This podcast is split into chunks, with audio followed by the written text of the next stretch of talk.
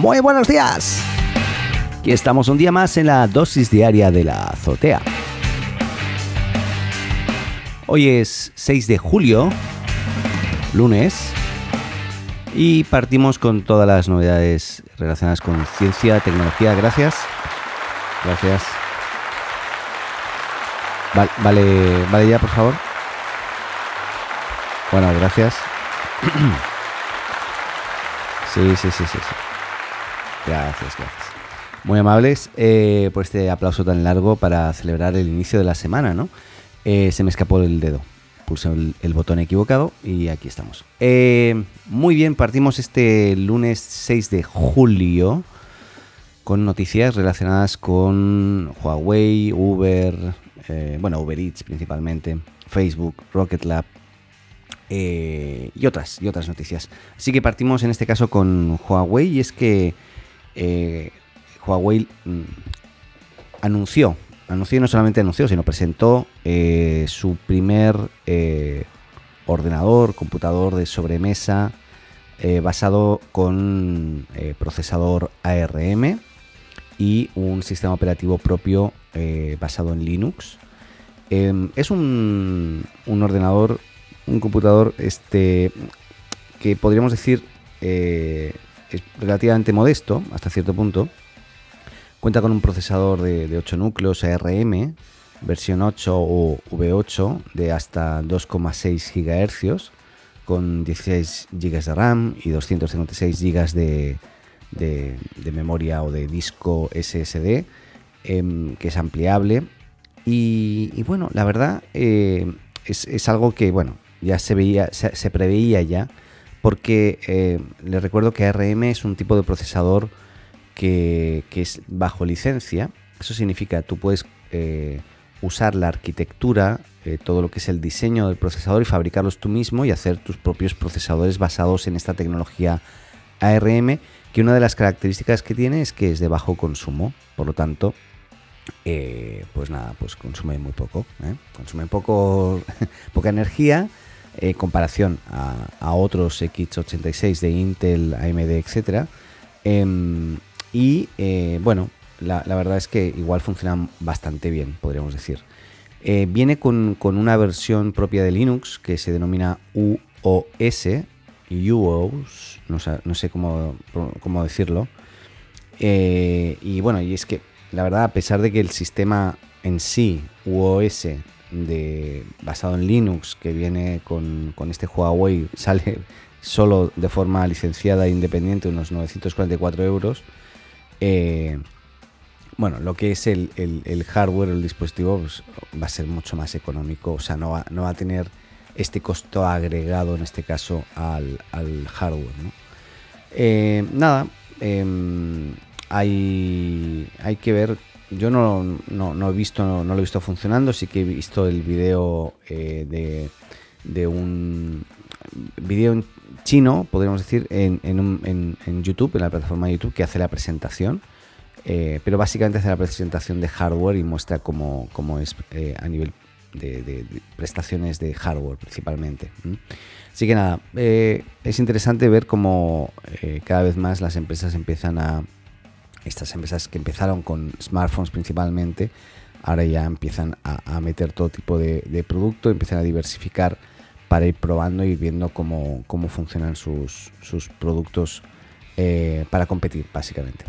Bueno, no, no, no mucho más. Eh, otra noticia interesante eh, y es que ya se veía venir, pero, pero no era seguro y finalmente ocurrió, es que Uber compró Postmates eh, por 2.650 millones de dólares, lógicamente para competir y potenciar eh, todo lo que es el envío de, comida a domicilio y competir contra Just Eat, que podríamos decir que soy la, principal eh, compañía a nivel mundial, sobre todo en Estados Unidos, de, de, de, delivery de comida a domicilio.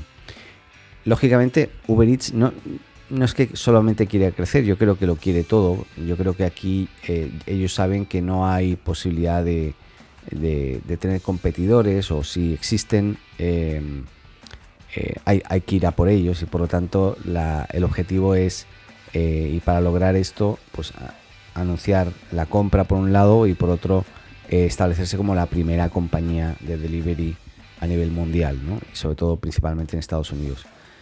Em, con la compra de Postmates, Uber va a buscar reforzar la sección de envío de, comida a domicilio, lógicamente, y según explica The New York Times, Uber espera fusionar Postmates con Uber Eats eh, en muy poco tiempo más. Eh, y para los que no conozcan, Postmates eh, fue fundada en, el 2011 y es conocida por ser una de las primeras empresas que activó el envío de comida a domicilio a través de una aplicación para, para móvil Actualmente, cuenta con más de 600.000 comercios alrededor de Estados Unidos y la compra de Postmates por parte de Uber permitirá a la compañía eh, rivalizar por el liderazgo del sector de, envíos. Según datos de Second Measure, eh, en 2019 el líder ha sido Dur, o perdón, DoorDash eh, con un 33%, seguido cerca por GrabHub con un 32% eh, ahora Just Eat, que se llama así. Y en un tercer puesto se encuentra Uber Eats, que tenía un 20% de, mercado, eh, y Postmates tenía un, 10%. Por lo tanto, la idea es alcanzar ese 30% e ir más allá e intentar competir con DoorDash y GrabHub en Estados Unidos. A principios de junio de, de este año, Just Eat ya anunciaba la compra de GrabHub por 7.300 millones de dólares fue una pérdida para Uber porque ya, ya, ya se veía que podía ser uno de los compradores de, GrabHub, pero no pudo ser así. Así que, eh, aunque según describe Bloomberg, el acuerdo no llegó a producirse por temor a, los reguladores y posible monopolio, al ser ambas compañías estadounidenses, finalmente eh, lo dejó estar y fue eh, Just Eat la que compraba GrabHub. Bueno, em, hace poquito Uber Eats volvió a España, en enero ahora de, del... Hace poquito no tanto, ¿eh? en, enero del 2017. Y, meses después uno de sus rivales, Just eh, adquirió la empresa La Nevera Roja en, España. Y bueno, hoy hay, en España igualmente hay, hay varias, eh, a diferencia de Latinoamérica, eh, todas estas empresas como Globo, Stuart, Uber Eats, Deliveroo y otros están eh, todas revisando y a la espera, básicamente, y pendientes de la reforma del trabajo que regulará la figura del repartidor, porque así, a diferencia de, en otros países, no, no, es tan problemático. En España, por ejemplo, les ponen muchos, muchos problemas. Pero bueno, eh, para que sea, yo hice un cálculo y si se gastaron 2.650 millones de dólares eh, en efectivo, además, para, comprar la, empresa, Postmates, eh, les ha salido más o menos a 400.000 y tantos dólares por, por comercio. Si tienen 600.000 comercios en Estados Unidos, más o menos han gastado unos 400.000 dólares por comercio. Realmente algo eh, algo que analizar porque el valor de la compañía, lógicamente, eh, no solamente se basa en, los usuarios, los compradores, sino también en los comercios y lógicamente en la tecnología, ¿no? Pero bueno, ya, simplemente comentar y cambiando de tema que eh, Huawei de nuevo y, Reino Unido están con problemas porque eh, Reino Unido expresó su preocupación sobre la tecnología 5G de Huawei al, no contar con el apoyo de los componentes restringidos por el veto eh, en Estados Unidos. Y em, bueno, ahora justamente eh, Reino Unido ya estudió la seguridad del equipamiento 5G de Huawei y mostró serias preocupaciones por ella, sobre todo por esto que, comentamos. Em, y, es que según el argumento de, Gran Bretaña, al dejar de contar con el acceso a los chips de última generación por parte de Estados Unidos y sus asociados, la capacidad de fabricante para asegurar las redes sería bastante limitante. Eh, más allá de, la seguridad, según afirma Reino Unido, eh, la verdad que hay un conflicto político que tiene que ver también con, Hong Kong, eh, eh, Gran Bretaña, China, y, todo esto se argumenta con una polémica ley de seguridad. ¿Qué quiere decir todo esto? Bueno, que mm, básicamente en Inglaterra ahora se espera poder aumentar y poder incorporar la tecnología 5G. uno de los principales o el principal eh, proveedor que podría hacer eso es Huawei, pero está ahí en serios, serios conflictos. Yo, yo, a mí me da que si no hay una empresa realmente que le pueda competir a Huawei con, todo lo que tiene que ver con, la tecnología, tecnología 5G, yo creo que difícilmente va a evolucionar la tecnología eh, en el resto del mundo. Además, hay muchísima gente, eh, bueno, que, que, argumentan que además la tecnología 5G no ha sido lo suficientemente probada, que afecta a las personas, eh, que afecta a los animales.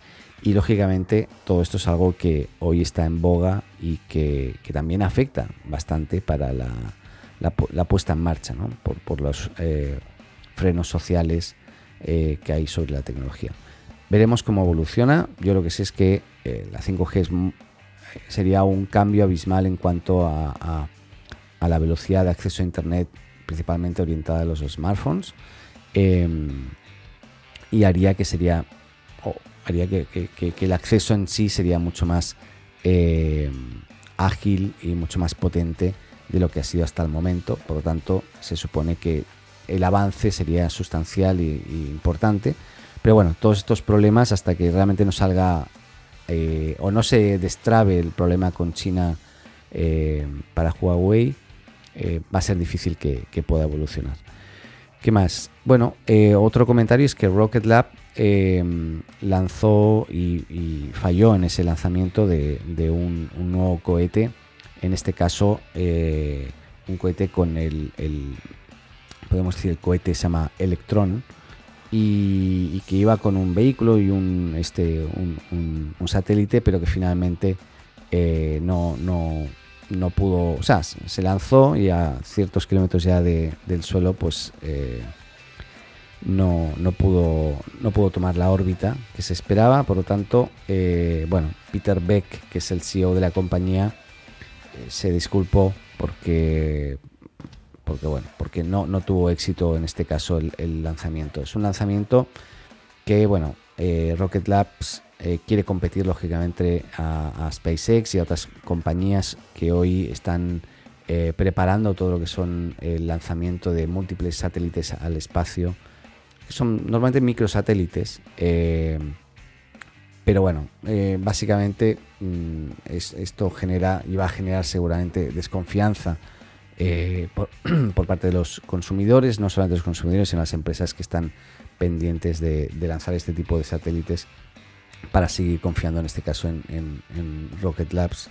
Y ya veremos qué pasa con esta compañía que de momento es estadounidense y también tiene algo que ver ahí eh, con Nueva Zelanda eh, y nada, son cosas que ocurren y van a seguir ocurriendo así que ya veremos cómo evoluciona. Terminamos hoy con, eh, con el boicot a Facebook, que ya terminamos hablando la semana pasada, eh, pero es que analizando las cifras, aparentemente este boicot, el Stop Hate for Profit que las grandes compañías están haciendo eh, a, Facebook, la verdad es que mm, le están haciendo cosquillas, porque estamos hablando de que todas las compañías, que son unas 100, eh, que están haciendo este, se sumaron a este boicot de no, no publicitar sus productos o servicios en, Facebook, al menos durante un tiempo, eh, o al menos hasta que cambien las condiciones y las eh, políticas de, filtrado de, la información, de, que no paren en este caso de, comunicar y transmitir odio, etcétera, entre las personas, como dicen ellos, glorificadores de la violencia. Pues bien, resulta que eh, nada, esto nos supone más de un 3% de, de, los ingresos de, Facebook. ¿no? Para que se hagan una idea, el año pasado eh, facturaron unos 70.700 millones de dólares, eh, de los que más de 69.000 millones de dólares procedían de publicidad, precisamente. Pero básicamente estos 100 eh, mayores anunciantes que, están en, campaña eh, gastaron aproximadamente unos 4.200 millones de dólares eh, apenas un 6% del total de esos 69.000, pero eh, básicamente el resto son pymes, autónomos, medios de comunicación, partidos políticos, y eso significa que de alguna forma hoy Facebook sigue teniendo el, poder para decidir qué hacer con su contenido o si bloquearlo o no bloquearlo, etcétera. Así que eh, solo tres compañías de, todas las que tiene de esos eh, principales 100 máximos clientes, que son Microsoft, Starbucks, eh, Cipher, nunca he sabido pronunciar Pfeiffer,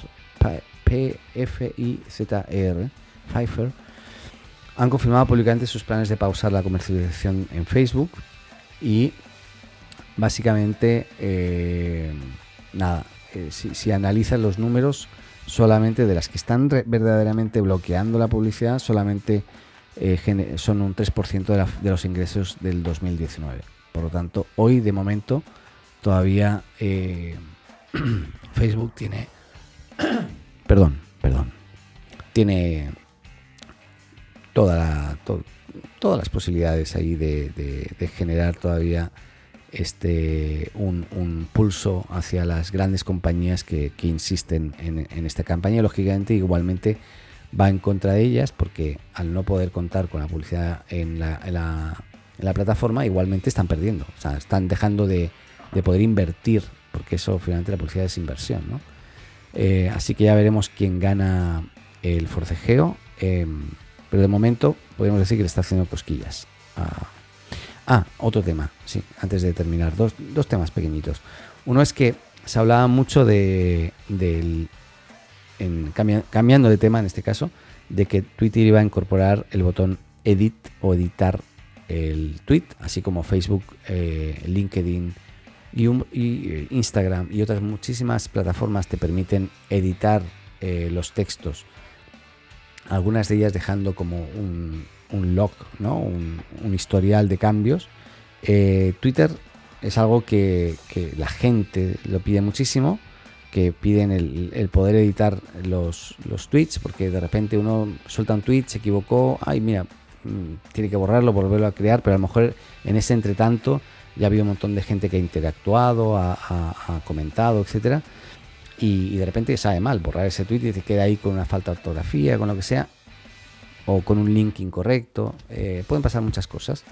Y, bueno, Twitter parecía que sí que lo iba a hacer. Había noticias de que todo, todo apuntaba a que sí, pero recientemente, el 2 de julio, hace unos días, eh, que vas a poder editar eh, o usar el botón editar cuando todo el mundo lleve cuando todo el mundo lleve en este caso eh, mascarilla. Perdón, se cortó porque me llamaron. Yo llevo hablando 36 minutos. No puede ser. No puede ser. Eso es mucho tiempo. Así que, no sé. No sé qué está pasando. Que, me sale aquí que llevo hablando 37 minutos. Voy a continuar con la música. Sí, ahí está de fondo. Eh, qué raro. Eh, nada, me llamó alguien, se cortó la comunicación. Veo aquí eh, nada, eh, que, llevo un montón de tiempo hablando y creo que es imposible. Así que nada, termino ya. Hoy es un día raro porque partí muy temprano. Em, y nada, tengo muchas cosas que hacer. Así que les dejo hasta mañana. Em, y, y eso. Que lo pasen bien. Disfruten. Adeu. Hola, me llamo Paco. Si te gusta la azotea, síguenos y suscríbete en tu podcast amigo. Y recuerda, comparte con tus amigos, ah, y también con tu enemigo, ¿eh?